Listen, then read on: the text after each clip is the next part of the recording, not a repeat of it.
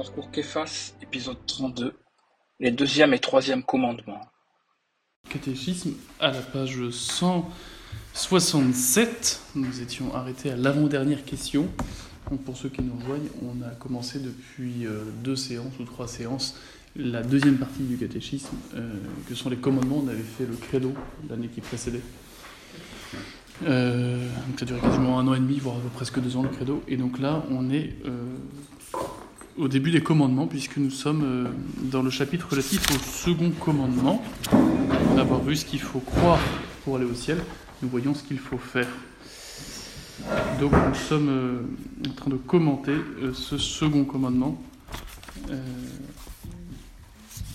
qui consiste eh bien, à euh, respecter le nom de Dieu, à ne pas le prononcer en vain. Donc nous sommes à la page 167. On, on était à cette question-là. Hein. Quand est-ce que euh, on ne jure pas avec vérité? Puisqu'on avait vu que jurer, c'était prendre Dieu à témoin de la vérité de ce qu'on dit ou de ce qu'on promet. On avait dit que c'était pas toujours mauvais en ce sens de jurer. Je vous avais attiré votre attention sur le fait que euh, en français, le mot jurer a différentes significations. Euh, savoir de quoi on parle. Euh, la jurer au sens de prendre Dieu à témoin de la vérité, c'est en soi euh, quelque chose qui n'est pas forcément mauvais. Euh, tout dépend de ce pourquoi on prend Dieu à témoin. Hein. Et, dans quelles circonstances on le fait. Et le catéchisme disait qu'il est permis, c'est même un honneur rendu à Dieu, de le prendre à témoin d'une vérité lorsqu'il y a nécessité, hein, et que le, jurement est fait donc avec euh, vérité bien sûr, et puis discernement et justice. Donc là, le, catéchisme explique plus en détail ce que veut dire un, euh, un, jurement fait avec vérité. Donc voilà ce que nous dit le catéchisme. Quand on affirme avec serment ce que l'on sait ou que l'on croit être faux, et quand on promet avec serment ce qu'on n'a pas l'intention d'accomplir. Donc on ne jure pas avec vérité lorsqu'on prend Dieu à témoin de quelque chose eh bien qu'on sait être faux, et euh, quand on promet euh, eh bien quelque chose qu'on n'a pas l'intention de faire. Voilà les, deux cas principaux où euh, le serment serait, euh, serait faux et donc toujours bien sûr mauvais.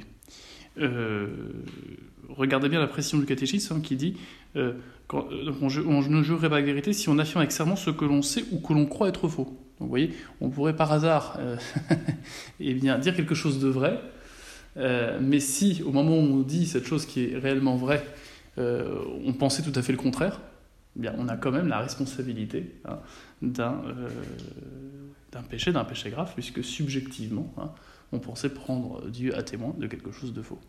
On, le reverra pour le mensonge. Hein, euh, le mensonge, c'est exprimer quelque chose, le contraire de ce qu'on sait être vrai. Bon, et si par hasard, euh, eh bien, ce qu'on a dit, qu'on pensait être contraire d'être vrai, s'avère euh, vrai, eh bien, on a quand même menti. Le gamin qui dit j'ai super bien réussi mon examen, j'aurais au moins plus de 15, et qui pense vraiment avoir raté, eh bien, quand bien même, par chance, eh bien, le professeur ayant soldé en fin d'année les, notes, lui a mis une bonne note. Et, donc ça s'avère conforme à ce qu'il a dit, il a quand même réellement menti. Bon. Bah, c'est le même principe pour un, serment qui serait fait à propos de quelque chose qui est vrai mais qu'on pensait, être, euh, qu'on pensait être faux. Voilà. Sauf que là, la différence du mensonge, on a pris Dieu à témoin, donc il y a une matière grave en soi.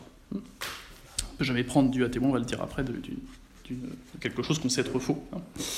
Voilà, ou quand on promet quelque chose qu'on sait qu'on ne fera pas, qu'on ne peut pas faire. C'est aussi euh, prendre euh, Dieu à témoin d'un mensonge, puisque le fait de prendre à témoin Dieu d'une promesse, c'est censé être une promesse importante, pas pour une petite broutille, et puis c'est censé comme manifester justement hein, le, le, sérieux avec lequel on fait cette promesse. Et donc euh, la, garantie qu'on donne à la personne euh, devant qui on prend Dieu à témoin de, bah, de le faire, hein, de faire ce qu'on dit. Quand est-ce qu'on ne jure pas avec discernement? Eh bien, quand on jure sans prudence et sans mûre réflexion ou pour des choses de peu d'importance. Donc, on a tourné la page, on a la page 168. Donc là, il ne s'agit pas forcément, euh, il s'agit pas de prendre à Dieu à témoin de quelque chose qui soit, qui soit faux, mais il s'agit de le faire un peu euh, pour, pour un oui ou pour un non, euh, pour rien ou pour tout. Euh, voilà, j'allais dire celui qui jure. Euh, qui prend Dieu à témoin de ne pas avoir volé tel carambar, quand bien c'est tout à fait vrai, il euh, y, y, a un péché parce qu'il prend Dieu à témoin d'une broutille. On n'invoque pas Dieu pour une chose de, de cet ordre. En revanche, prendre euh, Dieu à témoin eh d'un aveu, au contraire du fait qu'on est innocent hein, de tel crime, eh bien, là, pour le coup, c'est tout à fait, c'est tout à fait proportionné, et donc il n'y a pas d'imprudence. Hein. Voilà. Il n'y a pas de manque de discernement, pardon. Quand est-ce qu'on ne jure pas avec justice, pour le catéchisme, page 168, quand on jure de faire une chose qui n'est pas juste ou permise, comme de se venger, de voler et autre chose semblable? Voilà. Je peux tout à fait, euh, enfin je, je, ne peux pas, mais on peut tout à fait imaginer le cas de quelqu'un qui prendrait Dieu à témoin qu'il allait faire un, péché. Euh, je vais me battre en duel demain avec lui, hein, et, je te le promets devant Dieu. Bah là, euh, il devrait bien sûr, on va le dire juste après, renoncer à cela, quand bien il a, il a juré devant Dieu, parce que précisément, il promet quelque chose qui n'est pas, euh, pas bon. Hein. Et il y a quelque chose d'insultant d'ailleurs hein, vis-à-vis de Dieu qui a la bonté même de le prendre à témoin d'un dessein malicieux, quand bien même on, ne ment pas dans la mesure où on pense vraiment qu'on va faire ce, mal. Hein. Voilà, donc on commet une injustice. En soi par le mal qu'on s'apprête à vouloir faire, et euh, supplémentaire d'irreligion en prenant Dieu à témoin justement de cette, de ce désordre qu'on s'apprête à commettre, ou qu'on promet de commettre. Sommes-nous obligés de tenir le serment de faire des choses injustes ou défendues Poursuit toujours le catéchisme. Ben non seulement nous ne sommes pas obligés, ah ben non, je suis engagé, hein, oui, c'est dommage, j'aurais voulu renoncer parce que c'est vrai que c'est pas terrible de se battre en duel, mais maintenant j'ai plus le choix puisque je me suis engagé devant Dieu. Euh, donc quoi que je fasse, en fait, je vais pécher. Eh bien non, ce n'est pas matière du serment, donc le serment n'était pas valable, donc euh, non seulement on n'est pas obligé de respecter ce serment, mais on doit ne pas le respecter parce que nous pêcherions les faisant, parce qu'elles sont défendues par la loi de Dieu de l'Église. Euh, donc ces choses euh, à laquelle on se serait euh, engagé par serment et qui sont contraires au commandement de Dieu ou de l'Église. Donc ça nécessite pas beaucoup plus d'explications que celle-ci, me semble-t-il. C'est pour ça que je passe, surtout que c'est des choses que j'avais expliquées l'année dernière. Quel péché commet celui qui jure à faux Celui qui jure à faux commet un péché mortel? Parce qu'il déshonore, grave, il déshonore gravement Dieu, vérité infinie, en le prenant à témoin d'une chose fausse. Euh, autant peut-être qu'on pourrait discuter de la gravité de celui qui jure sans prudence, surtout s'il a juré trop vite, quoi, qu'il n'a pas, qu'il pas pris conscience que là, ça n'était pas proportionné. Autant celui qui euh, est conscient d'un mensonge et qui prend Dieu à témoin, euh, et donc il le fait forcément consciemment, bah, lui, euh, nécessairement, son, son, péché est grave. Quoi. Dieu est la vérité même. Donc rien de plus insultant pour Dieu que de le prendre à témoin de quelque chose qui est faux. Hein. Que nous ordonne donc le péché mortel, hein, pour ceux qui auraient oublié, hein, c'est un péché euh, qui, euh, a pour, euh, qui est un, acte humain qui a pour objet un désordre grave, ce qui s'exprime par une, désobéissance notable à la loi de Dieu, et qui est fait avec le plein consentement et la pleine connaissance hein, que ce qu'on fait est mal et que ce, que, ce, mal est, est important. Voilà. Et, et, le plein consentement, bien sûr, ce qui implique et la connaissance et la liberté. Et là, dans ce cas, ce péché est réellement mortel dans la mesure où, pour la personne qui le commet, il coupe hein, la vie de la grâce, il tue la vie de la grâce, tout le mot mortel. Voilà. Quand on parle de péché grave, on se réfère plutôt à la matière du péché, en s'abstenant de juger la personne euh, quant à son degré de consentement ou de connaissance. péché grave, ça veut dire qu'en bah, soi c'est grave. Après, est-ce que c'est mortel pour lui? Bah, Est-ce qu'il le savait? Est-ce que... Mais l'avantage de garder cette terminologie plus traditionnelle qui est de parler de péché mortel, c'est comme de bien dire que l'effet en soi du péché grave fait, bien sûr en pleine connaissance avec plein consentement, et eh bien c'est de couper hein, la, vie de la, vie de la grâce. Quoi. Et donc c'est de nous décider à la mort éternelle. En théologie, on préfère distinguer péché matériel et péché formel pour distinguer le désordre objectif de la responsabilité du désordre causé. Et la responsabilité du désordre causé n'incombe qu'à la personne qui non seulement fait un désordre, mais a conscience que c'est un désordre, elle le fait quand même. Voilà. Euh, que nous ordonne le second commandement Le second commandement nous ordonne d'honorer le saint nom de Dieu et d'accomplir non seulement les serments, mais encore les vœux. Vous voyez, il y a, dans ce commandement, tu ne prononceras pas le nom, tu ne prononceras le nom de Dieu qu'avec respect, ou tu ne prononceras pas en bas le nom de Dieu, il y a, deux aspects. Hein. Il y a un aspect euh, euh, négatif et un aspect positif. Un aspect négatif, ne pas insulter Dieu, ne pas blasphémer, euh, ne pas jurer au sens de blasphémer, ne pas faire de fausses, de mauvais serments. Mais il y a aussi, bien sûr, honorer Dieu. Hein, rendre un culte à son nom qui est trois fois saint. Et cela, on le fait de différentes façons, et on peut le faire par les serments légitimes, et puis on peut le faire aussi notamment par le vœu. Et voilà ce à quoi s'intéresse le, catéchisme ici, à la page 168. Qu'est-ce qu'un vœu? Un vœu, c'est la promesse faite à Dieu d'une chose bonne, possible pour nous, et meilleure que son contraire, à laquelle nous nous obligeons comme si elle nous était commandée. Donc la condition du vœu tout comme la condition du serment, c'est que la chose qu'on promet soit bonne. Pour le serment, c'est vrai, mais bon, pour le vœu, c'est comme si une action souvent qu'il s'agit de faire, il faut que ça soit bon. Ça, c'est la première, euh, condition. On ne peut pas, euh, bien sûr, euh, faire à Dieu une promesse bah, d'un mal, d'un péché ou d'un. Donc, d'une chose bonne, possible pour nous, hein, c'est-à-dire que euh, bah, l'impossible il est tenu. Et si la promesse que l'on fait eh bien, euh, s'avère irréalisable, et on ne pouvait pas le deviner que ce ne serait pas réalisable, typiquement je fais le vœu d'aller à Jérusalem, et puis bon, bah, il y a tellement de guerres que je ne peux pas franchir les frontières, bon, bah, le vœu est irréalisable, et donc il, cesse, hein, on, on redira. Ou l'enfant qui ne se rend pas compte Hein, et, qui, euh, fait un vœu euh, justement d'aller en pèlerinage à Jérusalem, et qui a 10 ans, voilà, qui n'a pas situé que Jérusalem, c'était pas euh, le petit sanctuaire à, 800 mètres de chez lui, mais bien à, des milliers de kilomètres. Bon, bien sûr que ce vœu eh bien, n'a que d'apparence de vœu, mais n'est pas un vrai vœu, puisque le vœu, pour être valide, suppose la capacité hein, de celui qui le, prononce.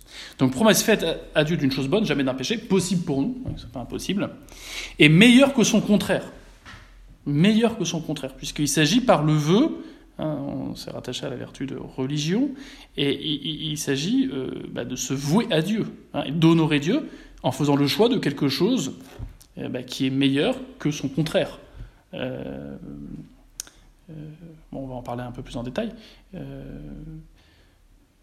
voyez, c'est meilleur être célibataire, c'est bien, ça bien, mais en soi, c'est meilleur le célibat consacré et donc de consacrer ce célibat à Dieu. On ne va pas faire un vœu de rester célibataire. En revanche, on va faire un vœu de, euh, euh, de religion en consacrant cette vie à Dieu. Euh, je ne sais pas, faire un vœu de, de faire... je sais pas, par, par, par, les commandements de Dieu, on est, on est engagé en principe à la messe le dimanche. Et eh bien, choisir de faire le vœu d'aller à une messe par semaine, en plus, bah, c'est meilleur que simplement d'aller le dimanche. Donc le vœu, c'est toujours pour quelque chose de bon, mais en plus de meilleur. Hein, euh, que ce à quoi ça s'oppose. Alors on dira quand même qu'on peut faire parfois un vœu par rapport à quelque chose auquel on est déjà obligé, hein, par une loi. Parce que le formel du vœu, c'est de vouloir s'engager sous peine de faute. Alors on dirait pour quelque chose qui, qui oblige déjà sous peine de faute, comme à la messe le dimanche par exemple. Euh, en quoi le vœu nous oblige en plus Bah oui, mais il y aura un motif supplémentaire. C'est-à-dire que s'obliger justement pour se forcer à aller ce dimanche alors qu'on n'y est pas habituellement, euh, ça nous oblige d'autant plus qu'on a fait cette promesse devant Dieu et qu'on ferait donc un péché supplémentaire à ne pas y aller. En plus de désobéir à la loi de Dieu qu'il demande, on, manquerait à ce vœu. Voyez? Et pour celui qui n'allait pas à la messe habituellement le dimanche, bah, c'était meilleur pour lui de, faire ce vœu que de ne pas le faire. Un objet du vœu était. Donc il euh, faut, bien comprendre que, le vœu est quelque chose par lequel on rend un culte à Dieu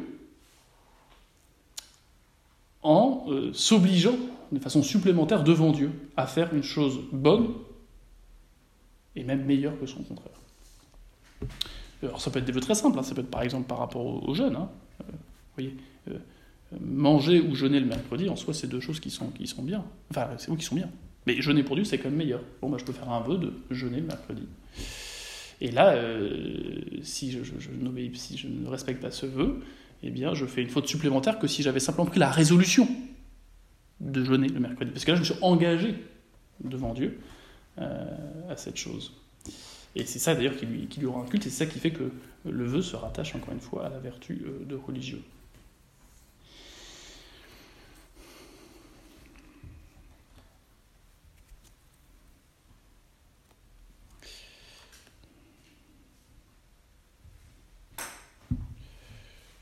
Et à contrario, euh, le vœu de se marier, en soi, eh bien, ne serait pas un vœu valable parce que c'est pas euh, euh, parce qu'il est opposé à un bien supérieur qui consiste justement à consacrer son célibat. Voyez?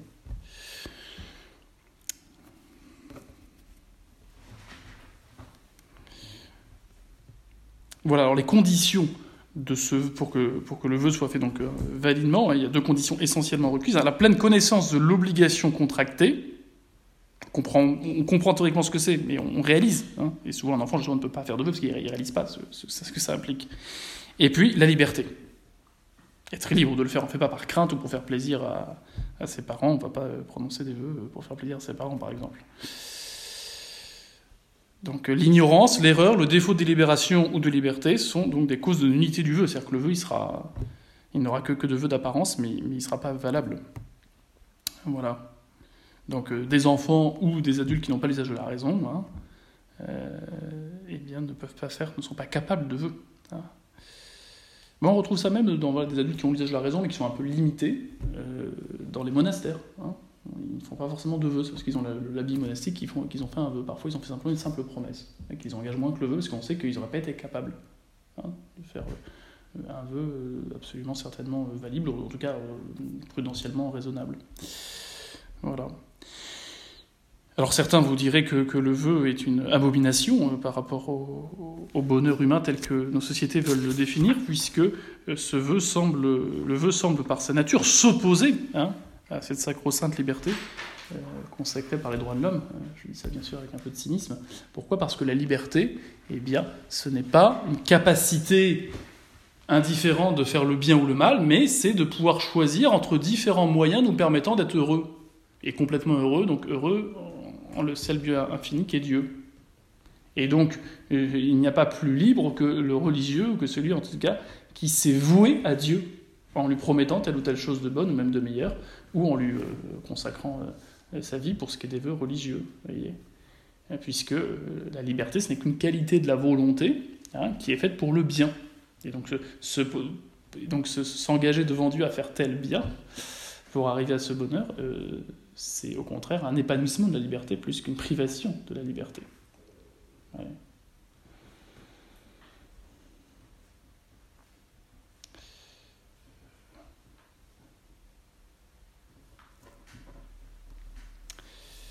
Voilà.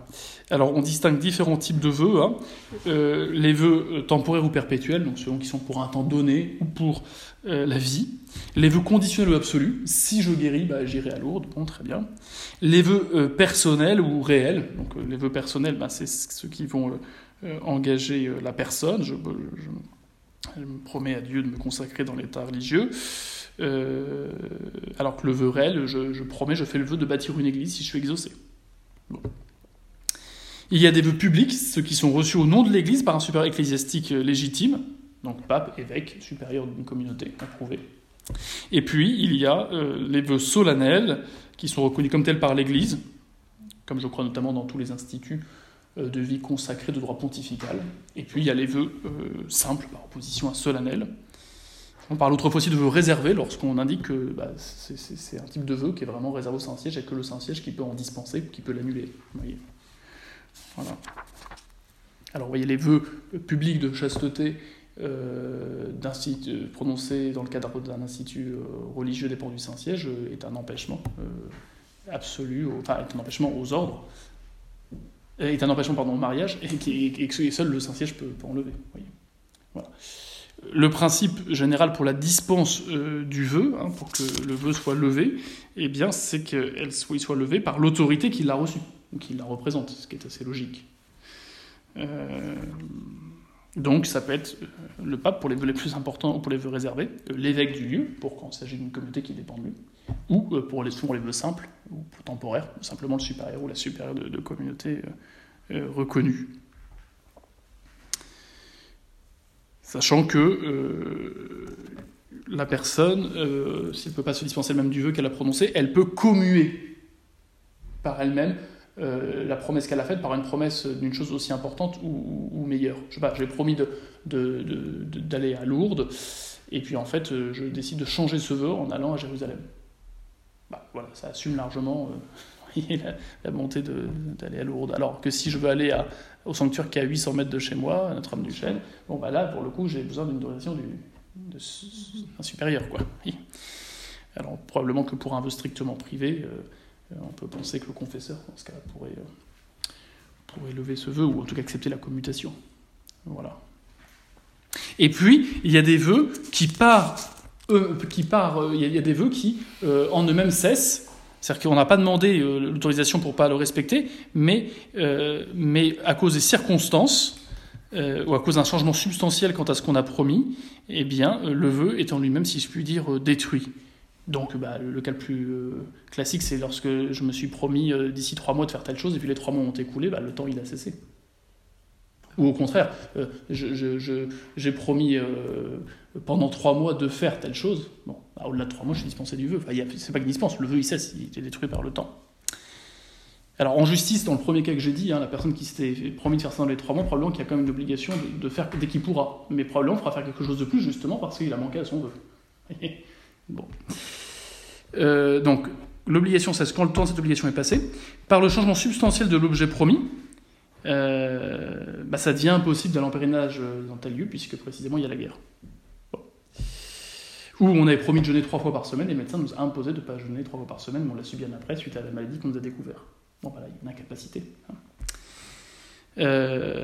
Ou par défaut de but, j'avais fait le vœu d'aider cette, cette pauvre personne. Bon, entre-temps, elle est devenue milliardaire parce qu'elle a gagné au loto. Bon, le vœu cesse. Le but du vœu, il est... Voilà. Et puis il cesse autrement, encore une fois, par l'annulation ou la dispense, euh, lorsque celle-ci est effectuée par celui qui en a le pouvoir, bien sûr.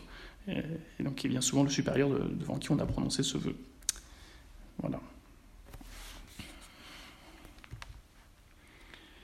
Donc voilà pourquoi le catéchisme, à la page 169, nous dit si l'accomplissement d'un vœu devenait en tout ou en partie très difficile, que faudrait-il faire? Eh bien, on peut demander la commutation ou la dispense du vœu à son évêque, au souverain pontife, selon l'importance du vœu. Donc là, ça serait pas impossible. Si c'est impossible, on est bien à l'impossible. Si en revanche, ça devient beaucoup plus difficile que ce qu'on avait envisagé, soit parce qu'on avait mal envisagé les choses, soit parce qu'il y a un changement de circonstances, bah là, il faudrait demander euh, en soi euh, un supérieur euh, ce qu'il convient de faire. Est-ce un péché de manquer au vœu Manquer au vœu est un péché. Aussi, euh, aussi nous le devons. Euh, aussi, nous ne devons pas faire de vœux sans une mûre réflexion et ordinairement sans le conseil du confesseur ou d'une autre personne prudente afin de ne pas nous exposer au péril de péché. Alors, on ne fait pas un vœu à la légère et ça suppose euh, de, prendre le temps de réaliser ce que ça implique, de demander conseil à quelqu'un qui, nous connaît bien, pour ça le confesseur est quand même bien placé, et puis de s'entraîner avant de faire ce vœu euh, à un exercice similaire, voir si on en est capable. C'est pas pour rien, vous voyez, que avant de prononcer ces vœux temporaires, en religion, il y a un noviciat. Et avant le noviciat, il y a même un postulat. Et après les vœux temporaires, bah, il y a des vœux temporaires qui sont renouvelés plusieurs fois, avant d'envisager les vœux perpétuels. Et il y a quand même une grande prudence dans tout, en tout cas, ce qui a trait aux vœux publics, parce que euh, euh, il est question de l'honneur de Dieu. Et cet ordre est d'autant plus important pour des vœux publics parce que justement, ils sont ces vœux sont connus de tous. Si du jour au lendemain, on a la moitié des monastères qui se vident, parce que des gens ont fait des vœux imprudents, bah, vous comprenez bien que euh, l'honneur de Dieu est bafoué, d'une certaine façon. Et la vie religieuse n'est plus prise au sérieux, du coup. Ça devient une parenthèse dans une vie. Expérience de vie. Peut-on faire des vœux à la Sainte Vierge et au Saint On fait les vœux seulement à Dieu, cependant on peut promettre à Dieu de faire quelque chose en l'honneur de la Sainte Vierge ou des saints. Bon, c'est un peu euh, la même chose que pour, euh, pour la- l'adoration, euh, dans la mesure où elle concerne que Dieu, le vœu concerne que Dieu, mais bien sûr qu'on peut prendre à témoin les amis de Dieu, que sont les saints. Et on peut vouloir les imiter justement en faisant tel vœu pour une fois. De Saint Benoît Joseph Labre, je fais le vœu de donner euh, tous mes biens à, l'œuvre de charité euh, qui s'occupe des pauvres, bon, très bien. Mais le vœu, quand même, pour être vœu, justement, il, est directement référencé euh, à Dieu parce qu'il il a trait au culte hein, qui lui est réservé. Et vous voyez, dans le vœu religieux, eh bien, ce qui honore Dieu, c'est qu'on ne donne pas simplement des actes bons qu'on va poser dans la vie religieuse, hein, mais on donne notre capacité de faire ces bonnes choses. Voyez? Hein? Entre donner euh, euh, une récolte de fruits et puis donner l'arbre qui a produit ses fruits, qui prend à reproduire, bah, il y a une différence.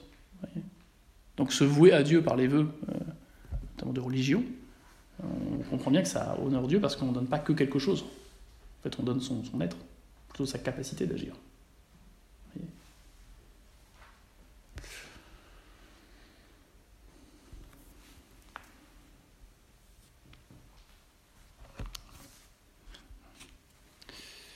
Donc je passe au troisième commandement, euh, puisqu'on a fait à peu près le tour sur, euh, le vœu. Mais retenez bien que le deuxième commandement, hein, euh, eh bien, il est assez vaste, hein, puisque bien sûr, positivement, il nous ordonne d'honorer toujours et de respecter toujours le nom de Dieu, qu'on doit même voilà, vénérer. et puis, on doit toujours avoir en, en horreur tout ce qui s'y oppose, le blasphème, l'imprécation. Euh, bien sûr les faux serments. Et puis, euh, on doit être porté euh, à considérer l'opportunité de faire tel ou tel vœu, mais toujours après avoir longuement et mûrement réfléchi. Alors, on pourrait rattacher à ce commandement, on passe au troisième, la question de l'adjuration, dont le catéchisme ne parle pas, on peut dire un tout petit mot là-dessus. Donc l'adjuration, c'est ce qui consiste à essayer de déterminer quelqu'un à faire ou à omettre quelque chose au moyen de l'appel à Dieu, à une personne sainte ou à une chose sainte. Vous voyez? On va déterminer quelqu'un à faire ou à omettre quelque chose au moyen de l'appel à Dieu ou à une personne sainte. Alors on va, voyez, adjurer Dieu ou la Sainte Vierge ou les saints nous exaucer dans une prière. Hein? Bon. En revanche, on va tuer par mode de commandement, par la puissance de Dieu, le démon. De le repousser. Hein. Mais euh, justement, euh, ceux qui sont licitement autorisés euh, à le faire, c'est ceux qui ont justement ce pouvoir d'exorcisme, d'exorciser, hein, pour par la puissance de Dieu au démon de sortir d'un lieu ou d'un être. Et pour cela, il faut être vêtu, en principe, du pouvoir d'ordre. Et puis, il faut, pour en tout cas les exorcismes solennels et donc publics, enfin publics une certaine, avec des témoins, il faut, euh, en plus de ça, la permission spéciale de l'évêque du lieu.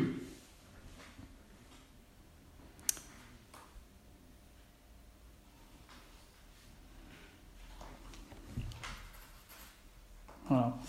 Donc, euh, et pour le reste, eh il faut toujours, bien sûr, euh, adjurer sérieusement pour un motif proportionné et qu'enfin la chose qu'on veut obtenir soit permise. Là, je ne parle pas pour les adjurations euh, forcément qui se concernent le fait de chasser le démon, mais de façon générale, quand on implore Dieu ou un saint euh, pour obtenir quelque chose, il faut que ce qu'on demande soit bien sûr quelque chose de bon et il faut que le, fait que qu'on presse Dieu de nous exaucer soit proportionné à, ce qu'on demande. On n'a pas le droit de supplier Dieu d'avoir des carambars, si vous voulez, ça n'a pas de sens.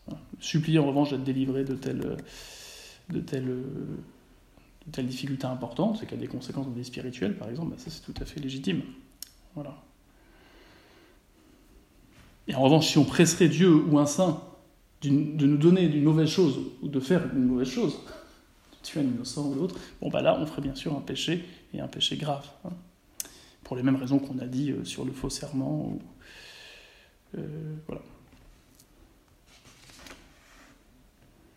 Donc euh, j'insiste hein, pour la question des exorcismes. Hein. en soi, les laïcs ont droit, à titre privé comme prière, de dire, euh, euh, le petit exorcisme de Léon XIII, en omettant justement les phrases réservées aux prêtres qui s'adressent directement aux démons. Pour ce qui concerne le prêtre, il a droit sûrement à dire les petits exorcismes, mais jamais dans leur forme solennelle et publique, s'il n'a pas la, comment dire, la permission expresse de l'évêque.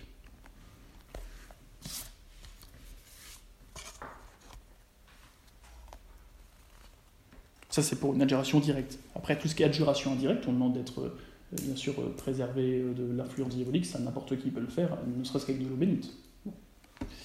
Ou, les autres sacramentaux. chasser les démons directement, ça, il n'y a que le prêtre. et puis, pour que ce soit de façon, fait de façon publique, il faut qu'il y ait le. Ou, pour prendre le grand exorcisme, il faut le, il faut l'accord de l'évêque. On arrive donc au troisième commandement, page 169, que nous ordonne le troisième commandement, eh bien, euh, de sanctifier hein, le jour du Seigneur et par extension donc euh, euh, les fêtes. Voilà ce que nous dit donc cette première question, hein, c'est la réponse à cette première question. le troisième commandement, rappelle-toi de sanctifier les fêtes, nous ordonne d'honorer Dieu par les pratiques du culte les jours de fête. Alors quels sont ces jours de fête? Dans l'ancienne loi, c'était le jour du sabbat et les autres jours particulièrement solennels pour le peuple hébreu. Dans la loi nouvelle, sont les dimanches et autres solennités établies par l'Église. donc il y a différentes solennités, on le reverra avec les commandements de, avec les commandements de l'Église, hein. ces différentes fêtes d'obligation, sachant qu'il y a une, l'exercice à grande bonté restreint en général de fait l'obligation d'aller à la messe les jours de fête d'obligation précisément, et eh bien aux jours euh, qui, sont qui, correspondent aux jours fériés, hein, euh, qui sont fériés dans le pays où on est. C'est pour ça qu'il n'y a pas tout à fait le même nombre de fêtes d'obligation dans le, dans le droit universel de l'Église, et puis euh, selon les pays. Vous voyez, par exemple, je crois que la, fête Dieu, eh bien, ça fait partie en soi d'une fête importante d'obligation, mais qui de fait bien, n'est pas obligée en France puisque c'est pas férié mais contrairement à, d'autres pays. Voilà.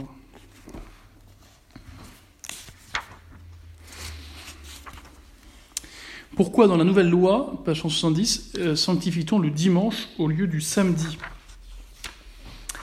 Eh bien, le dimanche qui signifie le jour du Seigneur a été substitué au samedi parce que c'est à pareil jour que Jésus-Christ, notre Seigneur, est ressuscité.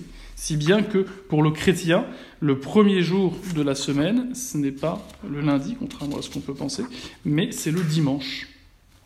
Autant le samedi, le sabbat faisait référence eh bien, euh, au repos, euh, qui nous est raconté dans la Genèse, une fois que Dieu a créé le ciel et la terre, il se reposa. Euh, alors c'est bien sûr une image hein, pour dire qu'il il, il, il, se complaît hein, dans l'œuvre de création tant qu'elle exprime sa gloire. Il n'empêche que voilà, Dieu est dit comme se reposant euh, le septième jour.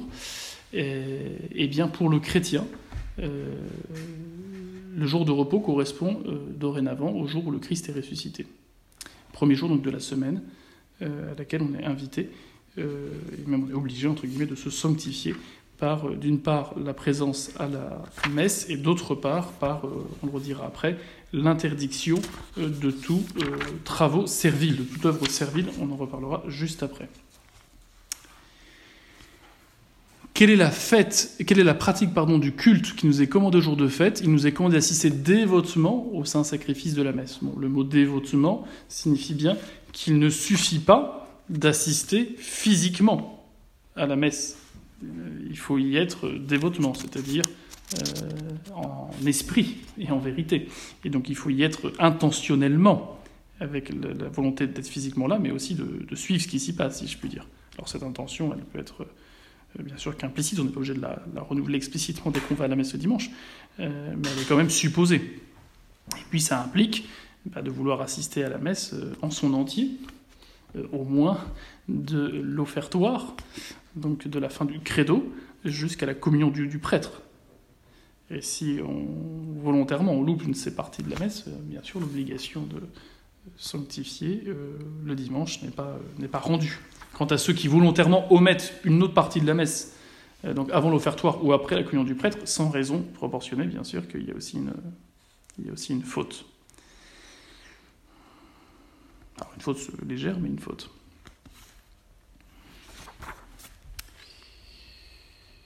Par quelle autre pratique un bon chrétien sanctifie-t-il les fêtes? En assistant à la doctrine chrétienne, aux prédications et aux offices. Donc autrefois, vous savez, les cours de catéchisme avant la messe étaient beaucoup plus répandus, et les prédications même des évêques, euh, dans leur cathédrale avant les vêpres, étaient choses communes. Hein. On revenait très souvent le dimanche après-midi à l'église, hein. ça ne se limitait pas au dimanche matin. Bon, et donc il y avait souvent des instructions, des catéchismes, des... Voilà en, recevant souvent avec les dispositions convenables les sacrements de pénitence et d'Eucharistie, et en se livrant à la prière et aux œuvres de charité chrétienne envers le prochain. Donc il y a l'obligation, euh, lorsqu'on est chrétien, euh, de sanctifier le dimanche en étant présent aux messes, aux offices, aux instructions, en assistant convenablement à la messe, ce qui implique la réception fréquente du sacrement de, pénitence et d'Eucharistie qui sont, euh, j'allais dire, intrinsèquement liés. Et euh, enfin, cette euh, sanctification, cet amour de Dieu qui se manifeste par l'effectuation de ses œuvres, doit aussi, bien sûr, avoir pour conséquence un soin tout particulier vis-à-vis du prochain. Et le prochain le plus proche, bah, c'est son conjoint, ses enfants, ses voisins. Voilà. Et c'est vis-à-vis d'eux, on pas forcément le temps de donner toute l'attention requise en semaine, qu'on doit faire un effort particulier. Hein, plutôt qu'à penser à sa petite détente euh, égoïste, l'un va regarder son film seul, l'autre va aller faire son footing. Bon, il y a quand même cette idée hein, que c'est un jour où on doit particulièrement pratiquer la charité. Que nous défend le troisième commandement?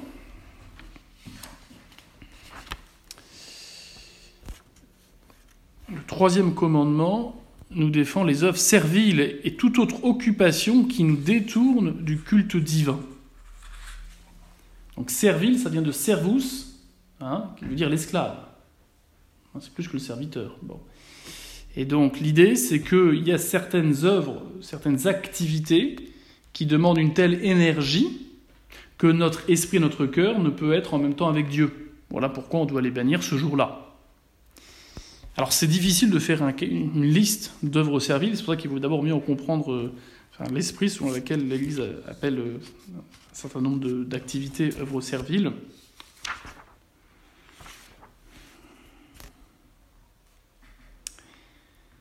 Euh, alors voilà, ce, que, va nous dire. Euh, donc vous voyez, le catéchisme précise bien, avant justement de nous dire un peu quels sont les types d'œuvres serviles, euh, quelles sont les œuvres qui sont serviles, il nous dit bien que, vous voyez, une œuvre servile se, définit par le fait qu'elle va nous détourner du culte divin. Hein? Il y a cette idée-là. Va nous empêcher de sanctifier comme il le faudrait. Et pas simplement d'être présent une demi-heure à la messe le dimanche matin, mais, mais c'est plus que ça. Puisqu'il ne s'agit pas simplement d'être à la messe le dimanche pour le sanctifier ce jour-là.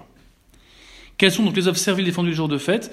Les œuvres serviles défendues le jour de fête sont les travaux d'Immanuel, c'est-à-dire les travaux matériels auxquels le corps a plus de part que l'esprit, comme ceux que font ordinairement les serviteurs, les ouvriers, les artisans. Donc là, il y a vraiment cette insistance sur le fait que eh l'énergie requise par des travaux physiques implique qu'il soit euh, à proscrire euh, le dimanche, empêchant elle vient d'avoir euh, son esprit et son cœur à Dieu. Alors c'est un peu rapide parce que dans les sociétés qui ont quand même beaucoup évolué, où les trois quarts des activités ne sont plus agricoles ou artisanales, il faut peut-être mettre un peu à jour ce qu'est une œuvre servile, enfin ce qu'est une œuvre servile. Il n'y a, pas que, que, ce que ce que dit le catéchisme, il y a aussi, aussi voyez, les œuvres judiciaires, mais aussi les ventes publiques, euh, les foires, les marchés, euh, et tout ce qui, de façon plus générale, va empêcher d'être à Dieu. Et c'est là où il y a une question aussi de contexte et de circonstances. c'est pas la même chose pour un bûcheron de bûcheronner le dimanche que pour quelqu'un qui travaille dans un bureau la semaine, de partir une heure avec ses deux aînés pour aller couper du bois. Ah, et dans un cas, c'est le travail qui continue et qui est servissant. Dans un autre cas, c'est justement une activité euh, qui est vécue comme un loisir pour un temps restreint, pas pour de l'argent, et en plus, euh, là, fait avec d'autres. Donc vous voyez, c'est là où il ne faut pas être pharisien et se contenter d'une liste. Euh, ce qui est sûr, c'est que quelqu'un qui, sans raison proportionnée, passerait plus de 2 à 3 heures à faire des œuvres serviles, donc à faire des activités physiques très prenantes et qui n'est pas vécu comme un loisir, eh bien, euh, pêcherait gravement. Alors, les moralistes ne sont pas d'accord exactement sur la quantité, il y en a 10, 2 heures, d'autres 3 heures. Bon, entre 2-3 heures, ça, vous donne une... passer 2-3 heures, ça vous donne une fourchette. Il y aurait matière grave à faire une œuvre servile.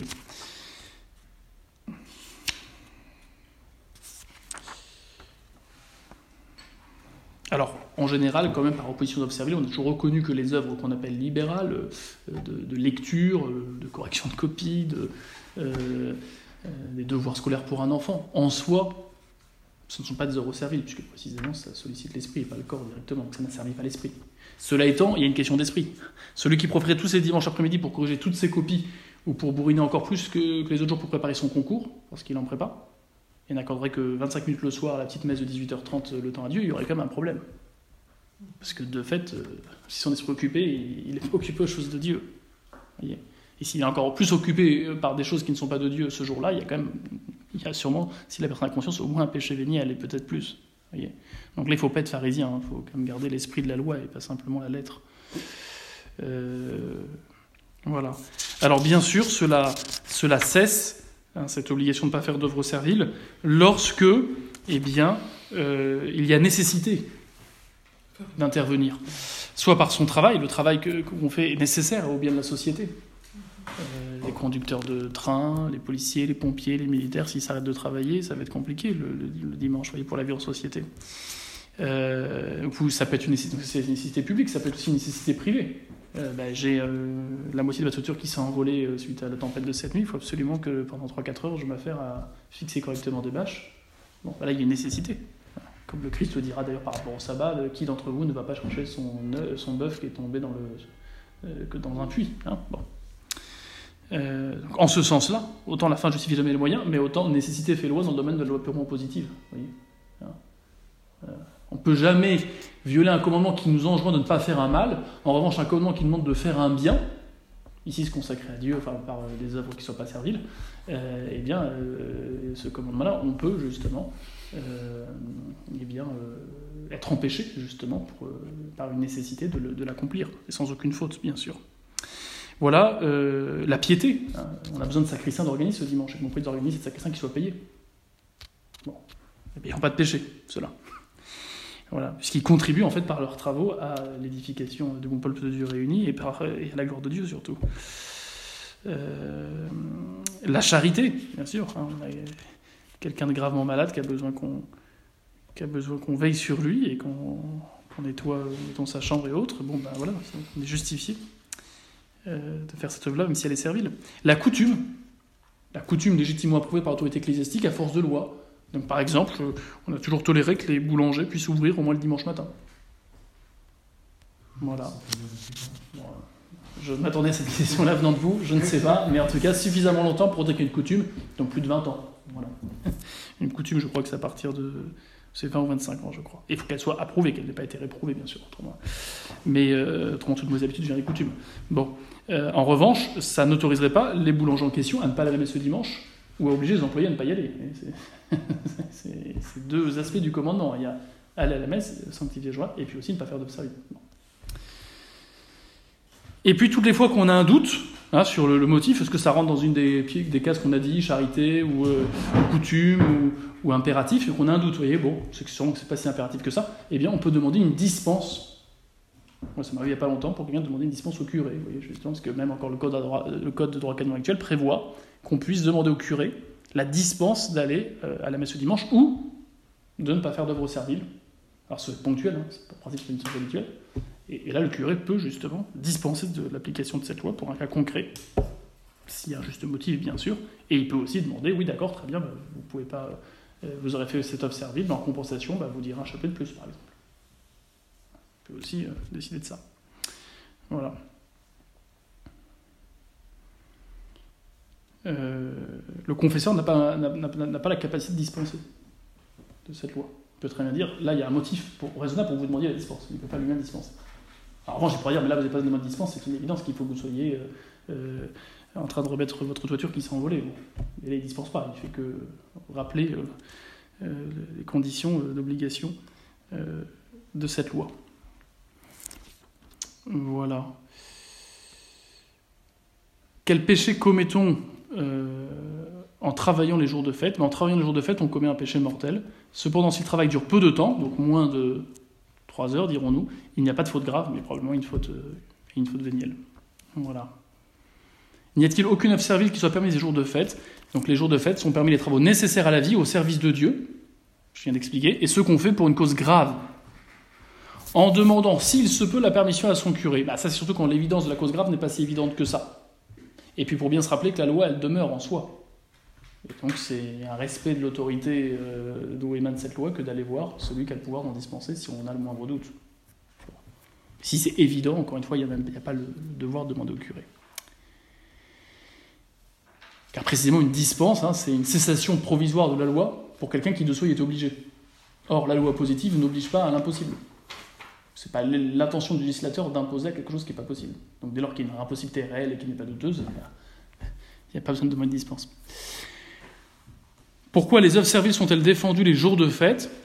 Les œuvres serviles sont défendues les jours de fête pour que nous puissions mieux nous occuper au culte divin et au salut de notre âme, et pour que nous nous reposions de nos fatigues. Donc il y a cet aspect sabbatique, hein, qui est assumé par le dimanche. Aussi, il n'est pas défendu de se livrer à d'honnêtes amusements. Et dans ces amusements, il y a des amusements qui peuvent prendre beaucoup d'énergie. Si vous faites 4 heures de tennis avec euh, vos enfants, vous allez être épuisé plus que si vous aviez bêché le jardin tout seul. Vous voyez? Donc on ne peut pas euh, évaluer, euh, distinguer une œuvre de servile d'une œuvre non servile uniquement par l'énergie que ça demande. Mais c'est pas suffisant. Il faut mieux penser ça par rapport à la finalité. Hein? Dans quel but l'Église met à certaines activités? À tout ce qui m'empêche d'être avec Dieu et avec mon prochain. Alors après, il faut être plus précis que ça, c'est pour ça que le catéchisme détail, mais il faut quand même bien garder l'esprit de la loi, autrement dit, un pharisien. Voilà. Quelle autre chose devons-nous éviter, surtout les jours de fête? Donc les jours de fête, nous devons éviter par-dessus tout le péché. Bon, ça vaut tous les jours, hein, mais une attention plus particulière aux jours de fête, on est censé honorer Dieu. Et tout ce qui peut nous porter au péché, comme les amusements et les réunions dangereuses. Là, on pense bien sûr au sermon du curé d'Ars, euh, qui très souvent euh, invectivait ses paroissiens, les mettant en garde contre ces balles, soi-disant populaires, mais qui devenaient euh, facilement occasion de péché. Euh, contre la vertu de tempérance notamment. Voilà. Bon, je crois que c'est assez clair, donc il n'y a pas trop besoin, contrairement à certaines autres questions du catéchisme, de s'y arrêter. Euh, faut pas euh, restreindre les commandements à ce qui est défendu, encore une fois, il faut aussi voir ce, ce qui est attendu, puisqu'il est aussi bon de faire, quand bien même ça tombe pas directement sous le coup des commandements. C'est-à-dire que le dimanche, il ne s'agit pas simplement d'assister à la messe, même s'il n'y a que ça qui est strictement requis aujourd'hui euh, par le droit de l'Église, mais il s'agit en soi aussi de prendre plus de temps, et pour la prière personnelle, et aussi pour euh, l'instruction, pour se former, justement, euh, doctrinalement, spirituellement, chose qu'on a moins le temps de faire les autres jours de la semaine. Il est quand même bon, si c'est possible, de s'associer à la prière ou au chant liturgique des, vêpres quand bien sûr elles sont, elles sont chantées, ou un Saint sacrement. Il peut être bien, euh, justement, de euh, faire ce jour-là euh, une des œuvres de miséricorde recommandées par, par l'Église. Hein. Visiter les malades, vous voyez. Ça peut aussi visiter les prisonniers. Vous voyez, dans certaines paroisses, on organise des soupes populaires. Eh bien, c'est le dimanche. Eh c'est très bonne chose. Parce qu'il ne faut jamais séparer l'amour que nous avons de Dieu de l'amour que nous avons du prochain. Voyez et euh, d'une certaine façon, c'est rendre un culte à Dieu que, d'exercer de façon particulière ce jour-là euh, la charité. Voilà. vous avez dans votre catéchisme, à la page 281, voyez les œuvres du miséricorde, qui peut être bon d'exercer particulièrement le dimanche. Donner à manger à ceux qui ont faim, donner à boire ceux qui ont soif, vêtir ceux qui sont nus, abriter les étrangers, visiter les infirmes, visiter les prisonniers, Ensevelir les morts, bon, ça, on ne serait pas le dimanche. Bon, si possible. Mais pour le reste, vous voyez, c'est des choses qu'on peut faire le dimanche, alors selon ses états de bien sûr. Mais je pense, vous voyez, pour ceux qui ont, des familles, bon, c'est pas toujours évident d'aller. Euh, d'aller voir la, belle-mère qui a Alzheimer dans l'EHPAD et tout ça. Mais en revanche, euh, ou d'aller euh, donner deux heures de son temps pour une soupe populaire. En revanche, eh bien, vous voyez, avoir toujours une place de libre pour le pauvre de la paroisse qui a personne qui l'invite ou qui ressemble à rien et auquel personne dit bonjour, bon, bah, c'est une, une, façon voyez, de, euh, bah, d'honorer Dieu, particulièrement ce jour-là, par l'exercice de la charité. Voilà, moi je connaissais une famille, ils avaient toujours euh, la place du pauvre chez eux le dimanche, il y avait toujours une place en plus. Et s'ils croisaient quelqu'un sur le chemin, de la paroisse ou pas, bah, et qu'ils voyaient qu'il était seul, ils lui proposaient. Après, il y a la prudence, bien sûr, il ne s'agit pas de ramener le premier Mais voilà, ça peut être simple, vous voyez, il ne faut pas croire que c'est réservé les œuvres de miséricorde à, des gens qui sont spécialement zélés. Et puis il y a aussi les œuvres de miséricorde spirituelle, qui sont encore euh, plus à la portée de, chacun, hein, qui sont énumérées à la page 282. Hein. Conseiller ceux qui en ont besoin, instruire les ignorants, exhorter les pécheurs, consoler les affligés, pardonner les offenses, supporter patiemment les personnes ennuyeuses, prier Dieu pour les vivants et pour les morts. Tout le monde peut donner un petit coup de téléphone justement à la tata à Alzheimer ou qui euh, répète 15 fois la même chose parce qu'elle n'a rien d'autre à dire que, que de faire la météo. Bon, mais vous voyez, le dimanche on a plus de temps, bah, ça peut être l'occasion. Instruire les ignorants, bah, prendre le temps avec ses gamins pour vérifier que le caté soit bien appris et puis les éveiller à autre chose que ce qui est strictement obligatoire à connaître, bah, c'est une bonne chose. Euh, lire une vie de saint, c'est, c'est super. voilà. Donc ne réalisons pas les commandements à ce qu'il ne faut pas faire. Hein. C'est une condition d'aimer Dieu de ne pas faire ce qui lui déplaît, mais c'est pas suffisant. Voilà.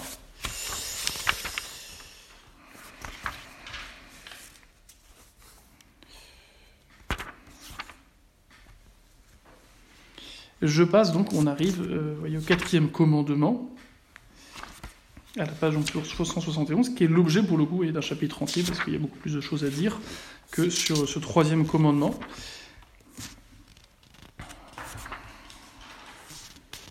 Alors, je rappelle juste avant de passer au quatrième commandement, par rapport au troisième commandement, j'ai parlé de ce qui justifiait qu'on puisse faire des œuvres serviles, la charité, la piété, la nécessité publique ou privée, euh, et puis la dispense.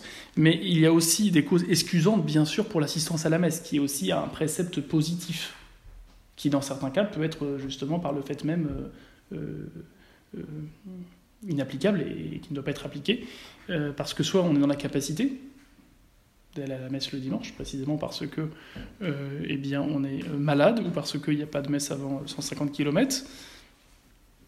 C'est une puissance physique, donc là on sera excusé de ne pas appliquer ce, précepte. Il y a l'impuissance morale. Moi, je pourrais y aller, mais mon enfant qui est malade et qui est seul, bah, je ne vais pas le laisser seul. Ou, euh, ou, plus que ça, l'impuissance morale, ça peut être simplement si je vais là pour telle raison, euh, eh bien ma réputation, euh, pas, le fait d'aller à la messe ce dimanche, hein, mais si je passe par tel endroit, je risque un grave inconvénient ou un grave préjudice euh, parce que bon, je sais pas, je risque de me faire, euh, me faire agresser, ou risque de colporter des mensonges parce que ce chemin est sur le même chemin que quelque chose qui n'est pas, très, euh, pas très honnête. Bon, donc impuissance morale, impuissance physique. de devoir d'État. Le devoir d'État, c'est plus dans ce que ça rentre la question de la maman qui reste auprès de son enfant qui est malade, par exemple, alors qu'elle elle pourrait y aller physiquement, mais son devoir d'État, en fait, lui en empêche parce que son premier devoir de mère ou de père, c'est d'être auprès de, de, son enfant ou de son conjoint. Euh, qui a besoin de lui. Voilà. On retrouve le cas du soldat, le cas du pompier, du policier qui est réquisitionné, qui doit être là. Devoir d'État. Il y a aussi bien sûr la charité. Bah, je, vais sur la route pour aller à, l'église et puis là je vois quelqu'un qui est en train de faire un malaise sur la route. Bah, je ne dois pas faire comme ce grand prêtre eslévite qui passe leur chemin, mais je dois m'arrêter, même si ça me fait couper les messes. Euh, Et puis la coutume, on, reconnaissait autrefois que même pendant le début d'un temps de deuil, eh bien, euh, les personnes ne sortent pas de chez elles. Et c'était même accepté, du coup, dans ce cas-là, de ne pas aller, à, de, pas aller à, la, messe ce dimanche. Voilà. Pareil, hormis ces cas-là où, par le fait même, en fait, euh, la loi ne s'impose pas à nous, on peut demander la dispense pour les cas douteux ou pour les cas où euh, voilà, c'est ponctuel et on a un motif comme de demander cette dispense une ou deux fois dans l'année. Je sais pas, on organise une grande fête à neuneux euh, du village euh, une fois par an. Bon, on a vraiment besoin de nous, il n'y a plus de messe dans le village, donc on peut vraiment pas aller à la messe ce jour-là. Pour autant, c'est pas indispensable de faire cette fête à neuneux, mais on estime que pour plein de raisons, c'est une bonne chose. Bon, bah là, on peut demander au curé, qui pourra dans ce cas nous dispenser, comme pour les œuvres serviles. D'ailleurs, là, on aura les deux dispenses du coup. Euh, voilà.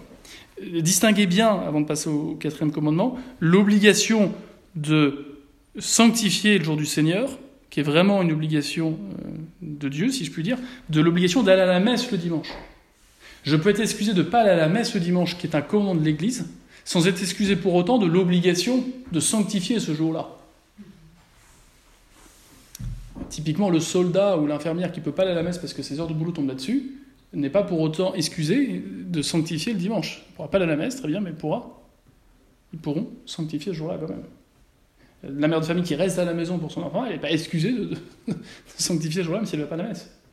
En revanche, euh, l'enfant qui est lui-même malade, ou vous-même qui êtes dans un, euh, qui, dans un demi-coma ou qui est tellement fier qu'il ne peut même pas se concentrer sur autre chose, bah, là vous êtes empêché par le fait même, de sanctifier ce jour-là. Là, il n'y a pas de faute, bien sûr, à ne pas prier ce jour-là. Et pour ceux qui peuvent prier et qui ne le font pas parce que de fait ils ne peuvent pas la messe le dimanche, et qui ont conscience de ce qu'ils font, bah, ils font un péché. Hein. Et s'il est fait avec le plein consentement et qu'il n'y a pas de prière du tout, probablement un péché grave. Donc distinguons bien ces deux commandements. Le commandement de l'Église de euh, sanctifier le jour du Seigneur en allant à la messe, d'aller à la messe, ça c'est l'application concrète demandée par l'Église de tu sanctifieras le jour du Seigneur. Mais c'est bien deux commandements distincts qui n'ont pas la même force d'obligation. Quand bien même ce sont des commandements positifs qui, peuvent, avoir des motifs excusants comme ceux qu'on a énumérés, euh, vous comprenez bien que le commandement de Dieu a une, a une force d'obligation en soi plus forte que le commandement de l'Église. Et qu'il y a des cas où on peut ne pas appliquer le commandement de l'Église, mais on doit appliquer le commandement de Dieu parce qu'on n'a pas d'empêchement, justement, d'appliquer ce commandement de Dieu, qui est, beaucoup plus large. Le fait de sanctifier, c'est beaucoup plus large que simplement d'aller à la messe. Voilà. Mais le principe vaut toujours, on ne peut jamais faire quelque chose de défendu par Dieu. En revanche, on peut ne pas faire quelque chose qui nous demande, non pas parce qu'on estime qu'on n'a pas à le faire parce que ça ne nous arrange pas, mais parce que, objectivement, les circonstances extérieures à notre propre volonté nous en empêchent. Alors nous arrivons donc au, quatrième commandement, les commandements qui concernent le prochain, puisqu'il y a un ordre dans ces commandements. Les trois premiers concernaient Dieu. Euh, les quatre suivants, les, pardon, les, six, euh, les sept suivants concernent donc le prochain. Donc le quatrième se concerne celui des parents. On, on comprend à mon avis aisément qu'il soit mis à cette place-là parce que euh, les parents, de droit naturel, exercent auprès de leurs enfants eh bien, une autorité divine, d'une certaine façon, puisqu'ils représentent Dieu auprès des enfants, de façon naturelle, bien sûr, mais euh, c'est pas pour rien qu'on les dit procréateurs. hein. Ils ont concouru à l'œuvre euh, de la création en transmettant la vie. Et en ce sens, comme c'est ce par qui Dieu s'est servi pour faire advenir à l'existence ces êtres, que sont les enfants, eh bien, euh, tant que les enfants sont enfants, eh bien, ils- ils ont comme premier supérieur de droit naturel les parents. C'est donc pas pour rien que les parents arrivent euh, en quatrième position, si je puis dire, juste après Dieu. Le quatrième commandement, honore ton père et ta mère, donc à la page 171, nous ordonne de respecter notre père et notre mère, de leur obéir en tout ce qui n'est pas péché et de les assister dans leurs besoins spirituels et temporels.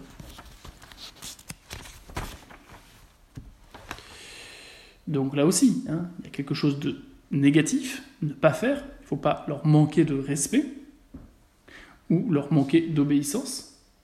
Et il faut en plus pourvoir, dans la mesure du raisonnable bien sûr, et, du prudent, mais à leurs besoins euh, spirituels et temporels. Donc il y a oui, deux facettes de ce, de ce commandement qui est important de considérer. Euh, on verra, hein, comme toute euh, obéissance, l'obéissance qu'on doit vis-à-vis des parents a des limites. hein. et parmi ces limites, c'est bien sûr, euh, la première des limites, c'est que ce qui est demandé n'est pas contraire à euh, eh bien, la loi de Dieu.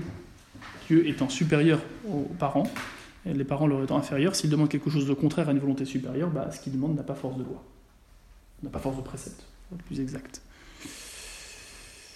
Et puis une deuxième limite, eh bien, c'est que euh, les enfants soient encore enfants. C'est-à-dire que là, on parle de l'autorité exercée des parents vis-à-vis des enfants qui sont encore sous leur toit. Ils ne sont pas émancipés. Il n'y a pas après un devoir d'obéissance, une fois qu'on a quitté euh, le domicile familial, euh, d'obéir aux parents. En revanche, il y a toujours un devoir de les respecter, quoi qu'il en soit, et quel que soit l'âge qu'on a, quel que soit leur tort éventuel. Et on a toujours un certain devoir de les, de les assister dans euh, leurs besoins. Alors c'est un devoir qui est relatif à d'autres engagements, bien sûr, et donc là, la vertu de prudence est très importante, parce qu'on n'a pas le droit de délaisser son conjoint, ses enfants, pour venir au secours de ses propres parents. hein. La charité, rappelez-vous, elle est toujours ordonnée par ce principe de proximité, précisément. Bon. C'est pas pour rien que Dieu dit que l'homme s'attachera, euh, quittera son père et sa mère et s'attachera à sa femme. Bon, on peut transposer pour la femme qui quitte son père et sa mère qui s'attache eh bien, à son mari, hein, et ils ne feront plus qu'un. Bon. Voilà, alors avant euh, eh bien, d'aller un peu plus en avant, bah, je vais m'arrêter là parce que euh, on a presque, l'heure a presque tourné, et euh, pour la clarté du propos, il vaut mieux euh, s'arrêter à cette réponse-là. S'il y a des questions,